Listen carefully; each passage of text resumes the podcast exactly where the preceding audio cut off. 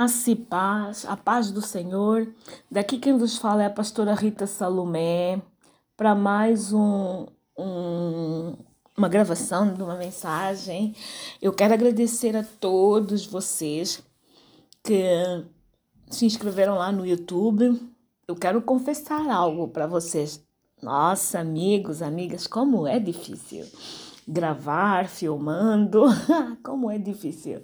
É algo assim, sabe, para mim é, é complicado, muito complicado, mas a gente vai fazendo. Deus vai dando graça, a gente vai fazendo, mas que é difícil, é, mas não é impossível. Peço até oração para vocês. Porque uma coisa é a gente ministrar no espírito, outra coisa é a gente fazer a filmagem. Mas em nome de Jesus eu vou dar conta. Também quero agradecer você que compartilha é, nas minhas redes sociais, que, que envia para outras pessoas, que sei lá, sei que pega as mensagens, que escuta e reescuta. É, muito obrigada. Ontem eu recebi uma notícia de uma pessoa que leu o meu livro é, pela primeira vez e leu muito depressa.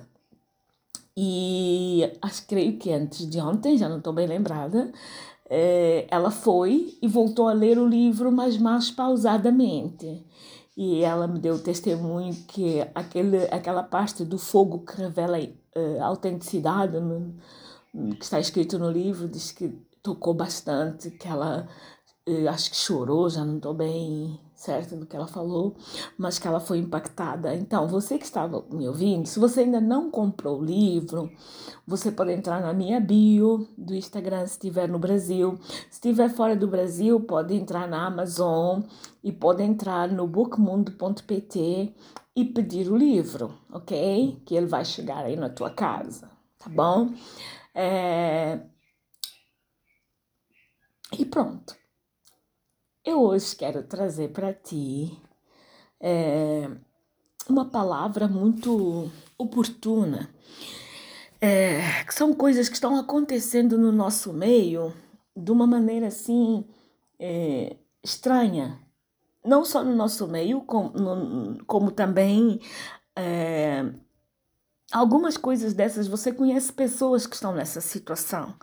Eu hoje quero falar do bloqueio que que eh, origina a resistência, que é uma arma que o inimigo usa, que é literalmente uma síndrome do inimigo. O bloqueio que origina a resistência ou a resistência que origina o bloqueio. É uma via de duas mãos. É, abra comigo, desculpa, Salmos 18, versículo 29 diz assim: Com a tua ajuda, passo pelo meio de um esquadrão. Com o meu Deus, eu posso escalar uma muralha. Depois, 2 de Coríntios, capítulo 10, versículo 4 e 5. Diz assim: As armas da nossa milícia não são carnais, mas sim poderosas em Deus para a destruição de fortalezas derrubando raciocínios e toda altivez que se levante contra o conhecimento de Deus e levamos cativo todo o pensamento à obediência de Cristo. Gente, o que nós temos visto aí mais são notícias assim preocupantes, mas que não são totalmente estranhas. Homens que estão criando estratégias para se relacionar com Deus, os homens criando estratégia para se relacionar com Deus, que é soberano e poderoso, autor da criação. Começa já por notar isso. É, nessas estratégias, eles colocam ou exaltam a parte humana, anulando ou, pelo menos, ignorando a parte divina que criou o homem? Porque eles dizem que o homem, é, por si só, pode viver e conviver sem precisar tanto da interferência de Deus. Tem essa parte. Tem outra parte que o orgulho é tão grande, tão grande, tão grande, que a pessoa é incapaz de admitir que aquilo que ela está fazendo naquele momento e que está prosperando, ou que está dando resultado, quem deu, quem deu e quem proporcionou aquilo foi Deus. Portanto, quando você bloqueia e começa a resistir, é porque você chegou a um patamar no seu entendimento em que o orgulho criou uma estrutura tão grande dentro de ti que você acha que as coisas da sua maneira ou da maneira que você vê são as, as, é o que é correto e você não precisa que venham te dizer mais alguma coisa. Ora, você está entrando num caminho perigoso de bloqueio para começar já a resistir. Resistir a uma mudança que gera transformação. Ora, eu, eu nasci de novo há quase 30 anos. E teve uma coisa que o meu primeiro pastor me ensinou, que ele dizia sempre, Marita, quando o homem perde o temor, ele vira um animal. Então, cuidado para não desrespeitar a Deus, porque quando você desrespeita a Deus, você perde a consideração, você perde o nome, você perde a autoridade, enfim, você vira um bicho. Pode até continuar a ser pessoa, mas as, tu, as suas atitudes elas se tornam comparadas a animais sem raciocínio. É terrível isso. É muito terrível. E nós vemos hoje pessoas que nós até conhecemos, alguns até que estão nas redes sociais, que o foco deles é produzir um poder econômico estável que eles usam todas as artimanhas, misturam a palavra de Deus, colocam filosofias humanas, colocam é, estratégias de Nirod. Uh, Nirod foi o, o, o, camarada lá em, em, em Gênesis que construiu uma torre que é para ele, Nirod, poder se relacionar com um Deus que é soberano e que é, o, é Deus que cria o, o, o, o, primeiro, a, a, o primeiro vínculo conosco. Ele foi lá atrevidamente hum, construir a torre que é para ter um relacionamento com Deus. Esse, esse mesmo espírito de Nerod, ele está no nosso meio. Ele está nos nossos dias. Hoje, as pessoas, por conta do poder econômico que têm, elas pensam que elas podem estabelecer, de uma certa forma, é, um patamar entre elas e Deus que esteja associado àquilo que eles, que eles têm na Terra, mas que dê um, um certo up em relação ao céu. E não tem nada a ver, mano. Não tem nada a ver. Deus é Deus. Eu e você continuamos sendo barro. Deus é divino. Eu e você continuamos sendo terra. Na verdade, nós somos terra com um sopro do céu. Sopro esse que é confirmado depois com o, no, com o novo nascimento. Todo mundo tem esse sopro do céu que é comum, que é o espírito que traz a vida. Todo mundo. Mas depois, a permanência ou não nesse caminho é confirmada através do novo nascimento. Mas Deus ele é tão justo, tão justo, que ele soprou em todo mundo. Porque foi ele que fez mesmo. Mas depois, a, a habitação nós escolhemos através da, da, da do livre-arbítrio e da responsabilidade dessa escolha. A gente ou escolhe servir Deus ou não escolhe. Mas hoje eu não quero falar disso. Hoje eu quero falar do bloqueio que nós tantas vezes provocamos porque pensamos que nós conseguimos pelo nosso próprio entendimento, guiar a nossa vida numa perfeição que consegue quase se igualar a Deus. E isso faz com que a gente se bloqueie. A maior, o maior, como é que eu posso dizer? O, o, uma, o maior objetivo, ou quem ganha, portanto, quem faz a gente entrar nesse caminho é o orgulho. Eu posso até é, é, ir um pouquinho mais longe, é a síndrome de Satã. Porque se tu olhares para é, é, é Isaías capítulo 14, versículo 13. Olha aí a síndrome de Satã falando. Tu dizias no teu coração: Eu subirei ao céu, acima de, de, das estrelas de Deus, exaltarei o meu trono, no monte da congregação me assentarei nas extremidades do norte. Isso é uma síndrome de Satã, hein? Porque todas as pessoas que, que, que, que, que têm esses bloqueios que originam a resistência, o orgulho é a base delas, a vaidade é a base de, deles. Eu não estou falando do bloqueio por conta de uma, de uma enfermidade psicossomática. Não! Eu estou falando do bloqueio associado à resistência, que é uma das coisas é, é, mais, mais adoráveis para o inimigo. Porque se ele puder entrar na nossa mente, bloquear o nosso pensamento, alimentado pelo orgulho, alimentado pela vaidade, nós resistimos a qualquer tipo de argumento que vier da parte de Deus. É por isso que nós devemos estar atentos. É por isso que nós devemos é, é, é, nos apresentar a Deus. Gente, eu até tenho uma pregação, que também vai aparecer no meu livro, que diz assim: ainda restou alguma coisa.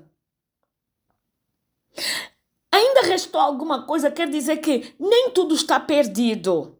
Deus vai buscar alguma coisa que nós temos que é para melhorar e fazer algo que ele vai desejar fazer para continuar dando crescimento.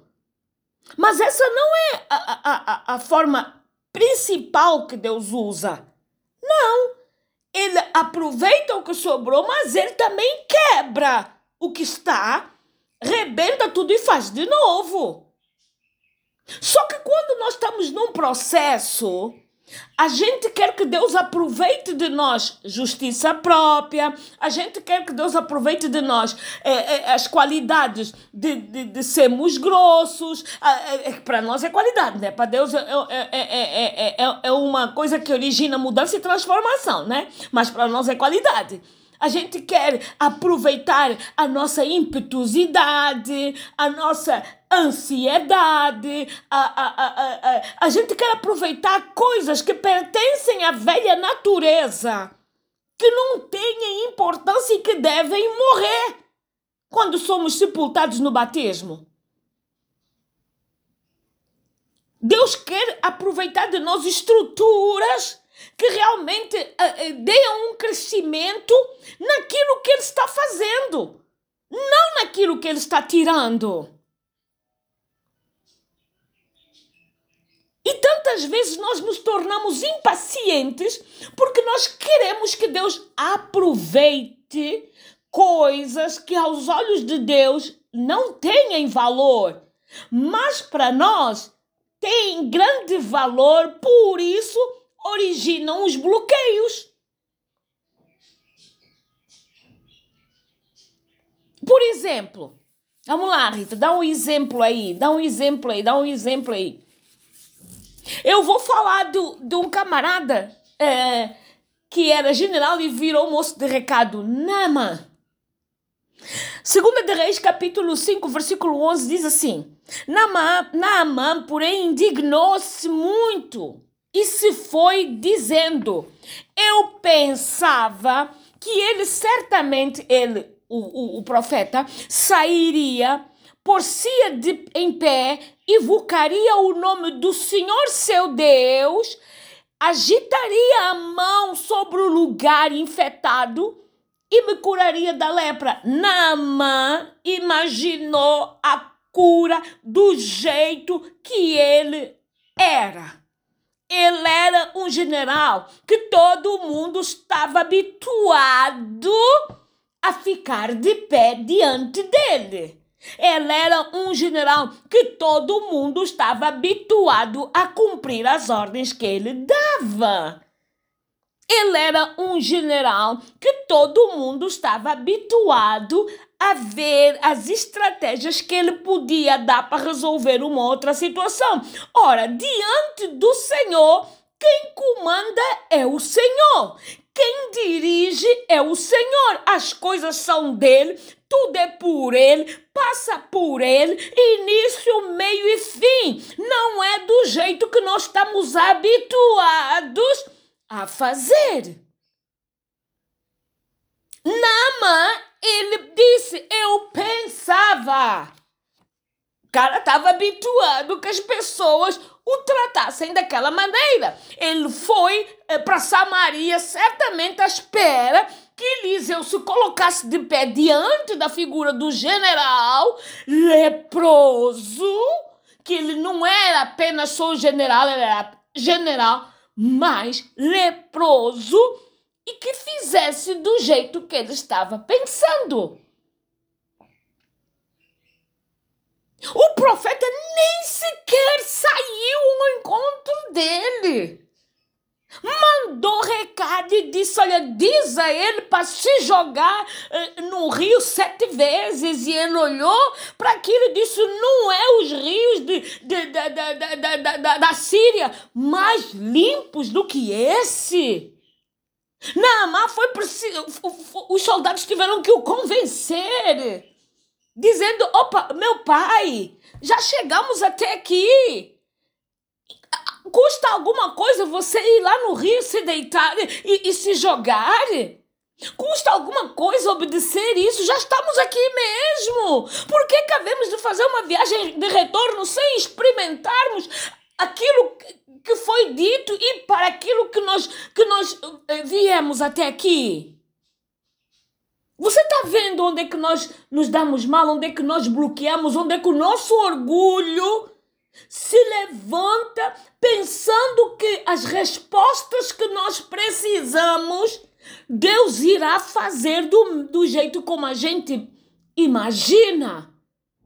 Nossa natureza pecaminosa, que para poder se levantar um pouquinho foi preciso um homem se despojar de tudo ir para aquela cruz, pagar o preço sem nunca ter feito nada.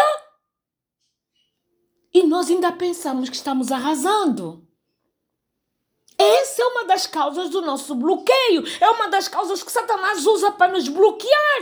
Porque ele incuta em nós a nossa velha natureza quando nós queremos resolver os problemas. Hum? E essa nossa velha natureza tenta dirigir Deus naquilo que nós achamos que Deus tem que fazer. Nama teve esse problema.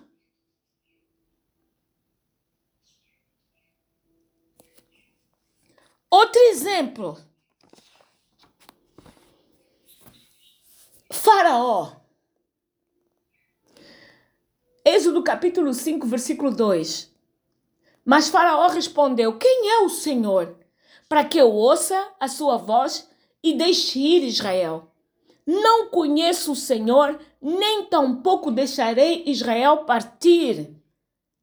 Essa é a parte do bloqueio da mente orgulhosa que resiste à ordem do Senhor. E isso nós vemos diariamente. Atitudes faraônicas à nossa volta. E o que mais é doloroso não é só fora da igreja, dentro da igreja também. Eu trabalho com é, líderes, com repara, é, restauração de líderes dentro da igreja. Irmão, você não, não sabe quanto é difícil. Irmão, você não sabe o quanto é difícil. É, é, nós crescemos na idade, né? aumentamos a idade, mas nós não damos conta de ser humildes, mesmo sendo mais velhos, para aprender enquanto estamos vivos. Tem pessoas que eu, que eu, que eu reparo brechas, que Deus mostra para mim que o coração dela não está disposto a obedecer aquilo que eu estou falando, que nem é meu, mas é da palavra. E ela continua no, no pensamento dela. Tem outras que elas são tão bloqueadas, tão bloqueadas, que aquilo que a gente fala nunca é para elas, é sempre para os outros. Gente, é terrível demais quando o nosso coração bloqueia para o aprendizado, quando o nosso coração resiste para uma mudança que gera transformação. E talvez você não saiba e vai ouvir aqui pela primeira vez: evangelho sem transformação não é evangelho, é a cruz cortada Talvez você não sabia, mas agora eu estou te comunicando. Você que realmente diz que aceitou o Senhor Jesus como seu Salvador, o mundo está à espera de ver a manifestação do Senhor na tua vida para gerar transformação, para que eles venham ver o exemplo e possam seguir-te. Mas a pessoa bloqueia ali, senta-se num barril de razão e não consegue mudar para ser transformado. Por quê? O, ba o barril de razão lá dentro tem um tonel de orgulho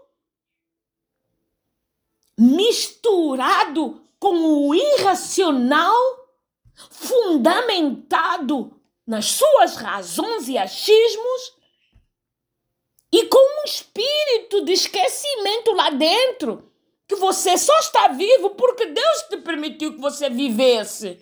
E se está dentro da igreja é porque aceitou tal, eu creio, né? O Senhor Jesus como seu Salvador. E sabemos que o caminhar com Deus é uma maratona. E que ainda está diante de grandes testemunhas, segundo Hebreus capítulo 12, verso 1 e 2. Como é que você quer entrar no céu com apetrechos do inferno. Como é que você quer entrar no céu se você se senta na mesa com Vasti, com Jezabel? Como é que você quer entrar no céu? Se quando te falam de mudar, é como se o mundo caísse na tua cabeça. Como é que você quer entrar no céu assim? Que coisas mais importantes são para ti? Se ele é o início, o meio e o fim. Se tudo que você tem, Deus te deu, porque Ele te deu o, o sopro principal, qual foi o da vida.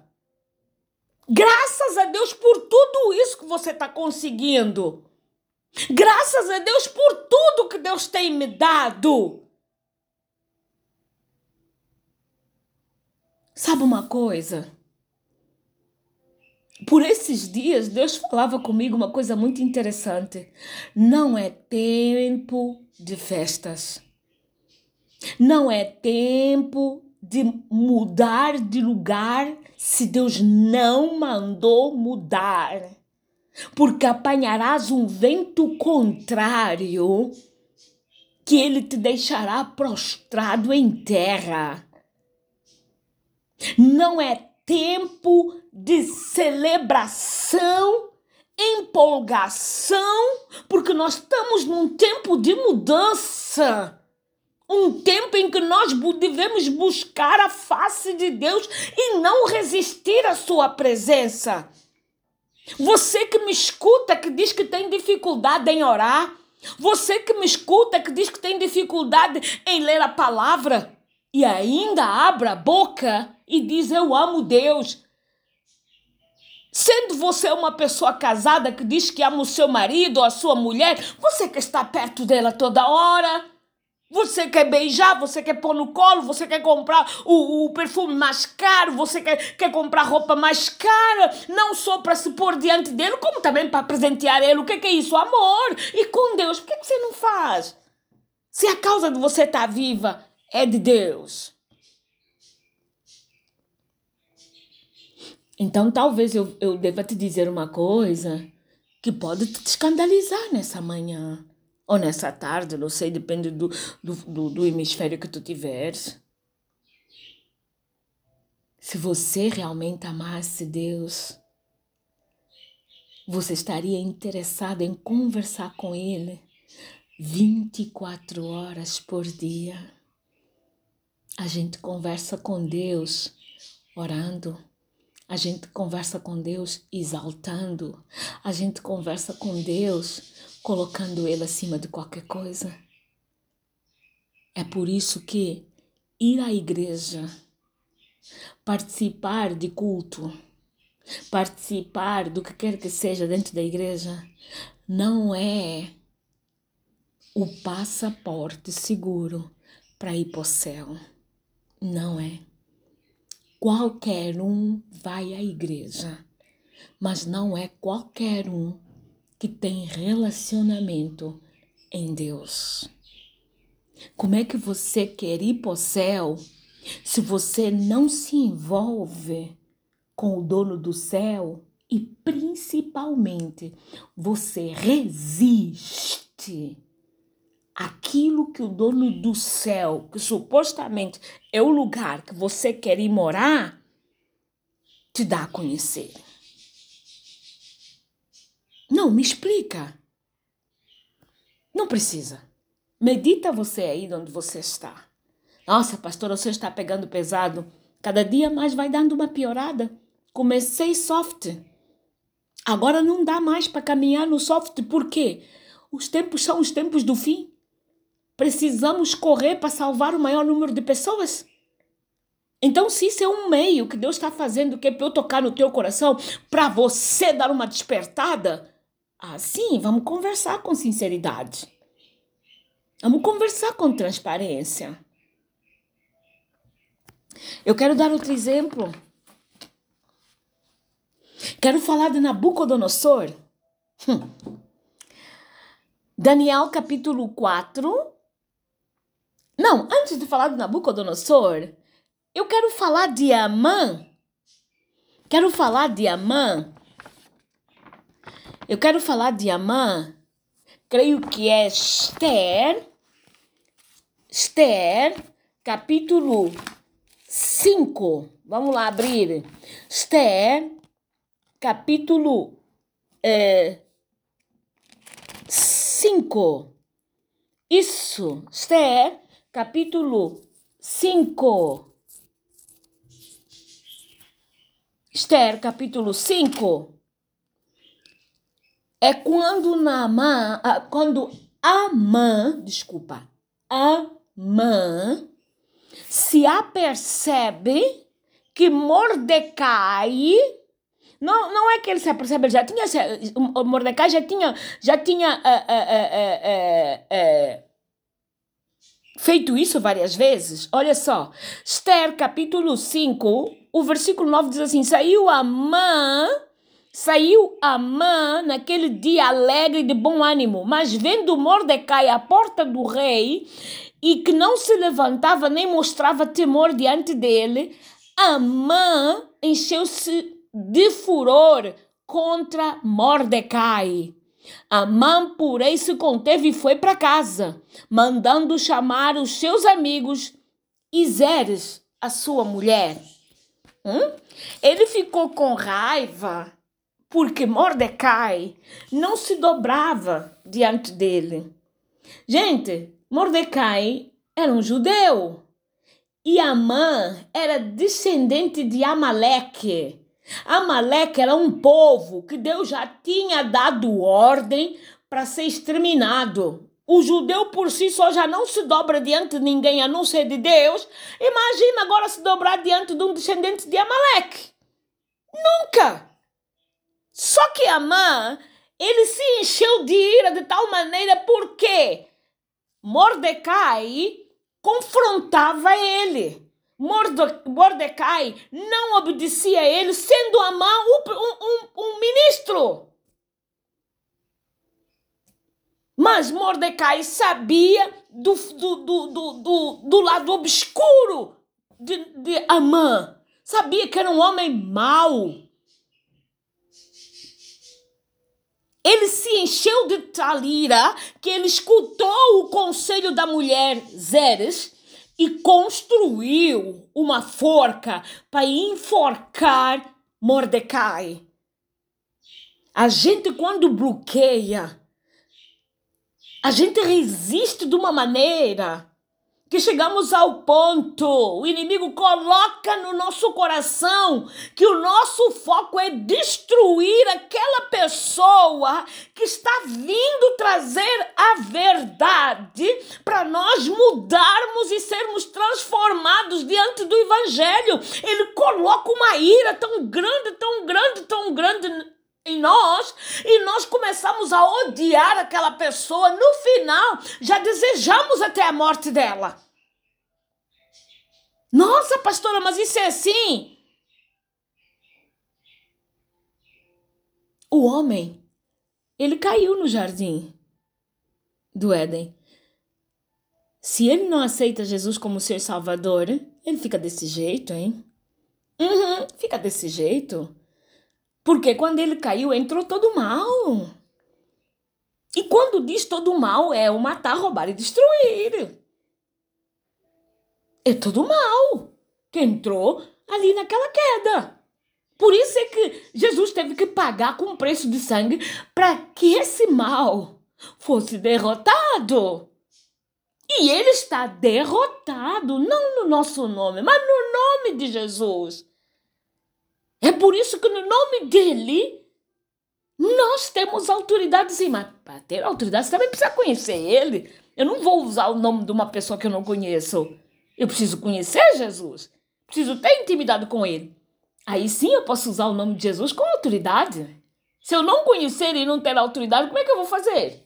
Eu não posso chegar lá fora agora e ver o nome de uma pessoa na caixa do correio e, eh, e entrar e ela estar entrando, se apresentando no, que é o nome do fulano e a partir dali eu querer fazer coisas em nome daquele fulano. É errado porque eu não o conheço, não tenho intimidade. Você está me entendendo? Só que a forca que a, a mulher de Naamã disse para fazer, que é para enforcar Mordecai, quem caiu nessa forca foi o próprio Mordecai e toda a família. Então, quando te resistem, você tem consciência que o que você está fazendo é Deus que mandou, é de Deus, é a palavra, é fundamentado na Bíblia, é fundamentado no coração de Deus. Tudo que estão preparando contra ti vai voltar para o endereço que foi mandado, hein? E isso você não precisa fazer nada, é o próprio Deus que dirige essas coisas. Por quê? Deus sonda os corações. Deus vê a intenção dos corações. Por isso, nós devemos estar atentos às decisões que nós tomamos e os pensamentos que nós temos dentro do coração em relação a certas e determinadas ações, hein? E pessoas. Agora sim, vamos para Nabucodonosor. Daniel capítulo 4, versículo 30. Nabucodonosor falando, disse: Não é esta a grande Babilônia que eu edifiquei para a casa real com a força do meu poder e para a glória da minha majestade? Desde quando é que o homem faz alguma coisa sozinho, gente? Não, me fala. Desde quando é que o homem faz alguma coisa sozinho? Porque nós precisamos ter a consciência de que todas as coisas é Deus quem faz. Nabucodonosor acabou de falar aquilo. Passado um tempo, Deus deu um sonho. Nesse sonho, é, é, falava de uma árvore, que era ele. E de repente, a interpretação do sonho é que o rei, que estava todo cheio de orgulho pelo poder e a majestade, é arrancado o raciocínio de uma maneira que é jogado no meio dos animais e come capim igual aos animais. Gente, está brincando com o poder de Deus, com a autoridade de Deus? Está brincando?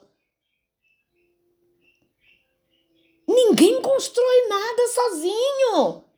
Acabamos, ainda nem acabamos. O dia mal ainda não passou. 2020 está aí fresco na lembrança, porque a todos os dias tem sempre mais alguma coisa juntando a estatística desse Covid-19. Que os tais que, que começaram a banhar a, a, igreja e todo mundo com os oito passos para, com os vinte passos para, que o homem por si só se pode, você tem força interior, você tem isso, tem aquilo. O que que fizeram com Covid? Nada. Nada. Sabe por quê? Porque a glória é de Deus. Deus não dá homem nenhum. A glória é de Deus, Deus não dá homem nenhum. Quem cura é Ele, quem mata é Ele, quem levanta é Ele, quem abre é Ele, quem fecha é Ele, quem exalta é Ele, quem abate é ele ainda continua sendo assim, por mais que a tecnologia invada a nossa casa, por mais que as pessoas venham com modismo, por mais que o mundo, que o mundo fica cada vez mais moderno, Deus é Deus. Só está sendo assim porque Deus está permitindo a inteligência do homem. Coloca isso no teu coração e aprenda a viver com sabedoria, vinda do altar de Deus, numa dependência apenas de Deus.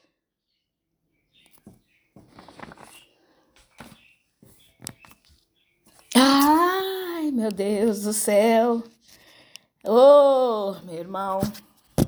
Lá vou eu passando os minutos de novo.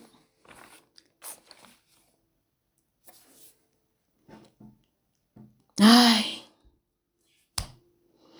Provérbios 25. Não, não vou para Provérbios 25, não. Calma. Vou ainda para Daniel, capítulo 5. Daniel capítulo 5, versículo 23. A escrita na parede, o rei Belzazar, que era filho de Nabucodonosor. Oh, glória! Olha o que a Bíblia fala para o rei Belzazar, que deu uma grande festa, deu uma grande festa Hum? E começou a, a, a desonrar a Deus. Que quando a gente faz alguma coisa contra Deus, a gente só começa. Porque Deus não dá confiança para nós terminarmos. Antes disso, ele se apresenta. E quando ele se apresenta, é a nossa derrota. É. Estamos fazendo alguma coisa contra ele. Quando ele se apresenta, é a nossa derrota. A gente não dá conta para fazer, de fazer mais nada. Porque ele é soberano, ele é poderoso. O 23 diz assim: Vamos no 22. Tu, porém, seu filho Belzazar, não humilhaste o teu coração, ainda que soubesses isso. Portanto, o 23 tem um relato de como Nabucodonosor era, de como Deus fez, de como Deus mudou, de como Deus transformou Nabucodonosor. E depois é que vai no 22 que diz: Tu, porém, seu filho, filho de Nabucodonosor, que era Beltesazar, Belzazar, não humilhaste o teu coração, ainda que soubeste de tudo isso, daquilo que o pai dele passou. Em vez disso, levantaste contra o Senhor do céu, pois foram trazidos os utensílios da casa dele perante ti, e tu e os teus grandes e as tuas mulheres e as tuas concubinas bebeste vinho neles. Além disso, deste louvores aos deuses de prata, de ouro, de bronze, de ferro, de madeira e de pedra, que não veem, não ouvem, nem sabem, mas a Deus, cuja mão está a tua vida e todos os teus caminhos, a Ele não glorificaste. Isso é forte. Meu amado, minha amada, é forte. Essa palavra aqui de Daniel capítulo 5, versículo 23, na verdade você pode ler o capítulo 5 todinho para você entender o porquê que chegamos aqui no 23. É forte. Hoje eu quero te dar um conselho para tudo. Analisa onde o inimigo está criando eh, eh, eh, brechas para poder provocar esse bloqueio na tua mente de tal maneira que você não aceita nada que venha do Senhor ou então aceita argumentando. Sabe o que, que é aceitar argumentando? É a mesma coisa que não aceitar, gente. É a mesma coisa. É, obediência tardia é desobediência. Porque na hora que te mandaram obedecer, você resistiu, obedeceu mais tarde, mas é desobediência, passou o prazo. Toma atenção. O que, que aconteceu com, Belta, com Beltazar? Apareceu uma mão na sala em que ele estava, é, é, é, e essa mão ia escrevendo, dizia assim, no 25, Memi, Meni, Tekene e Parzim. A interpretação de, daquilo quer dizer, Mene, contou Deus o teu reino e deu cabo dele. Tekel, pesado foste na balança e foste achado em falta. Pérez, dividido foi o teu reino e dado aos medos e aos persas. Logo a seguir, naquela mesma noite, foi morto Belzazar, rei dos caldeus. Deus não brinca. Esse é o tempo de nós começarmos a ter mais temor e a prestar mais atenção nas coisas de Deus. E aqui eu termino com Obadias 3. Diz assim: A soberba do teu coração te enganou, ó tu que, que habitas nas fendas das rochas, na tua alta morada, que dizes no teu coração: Quem me derrubará em terra? Por que, que eu termino com isso? Só para te chamar a atenção. Filho de peixe é peixe, mas filho de pastor, família de pastor, família de crente, família de diaconisa, família de, de diácono, de presbítero, só é salvo se aceitar Jesus como seu Salvador. Não mistura as estações. Pro céu não tem carona. Você diz que ninguém pode te derrubar? Cuidado, porque há caminhos que ao homem parece caminho de bem, mas no final são caminhos de derrota. Mantenha a tua, a o teu relacionamento com Deus. Resista a todos os intentos do inimigo e você vai ver o que Deus vai fazer com a tua casa. Creia, resista para você vencer o bloqueio, você precisa ter um relacionamento íntimo com Deus. Você precisa orar, crer, jejuar e principalmente fazer de Romanos 12, 1 e 2 uma, uma, uma vivência diária, porque Deus quer renovar a tua mente. E outra coisa, não é você que diz a Deus o que é que é preciso aproveitar de ti que ainda sobra. É Deus que vê no teu espírito o que, que ainda sobrou para ele começar a reerguer. Se ele vê que não sobrou nada, ele destrói tudo e faz tudo de novo. Deus te abençoe. Deus te dê paz. E principalmente, vá ao altar, rasga o seu coração e deixa Deus fazer da sua vontade um bem-aja para ti e a tua família. Eu volto na segunda-feira, porque final de semana eu tenho uma agenda super carregada que começa hoje à noite. Que Deus te abençoe, desde Angola até a Austrália. Um grande abraço, em nome de Jesus.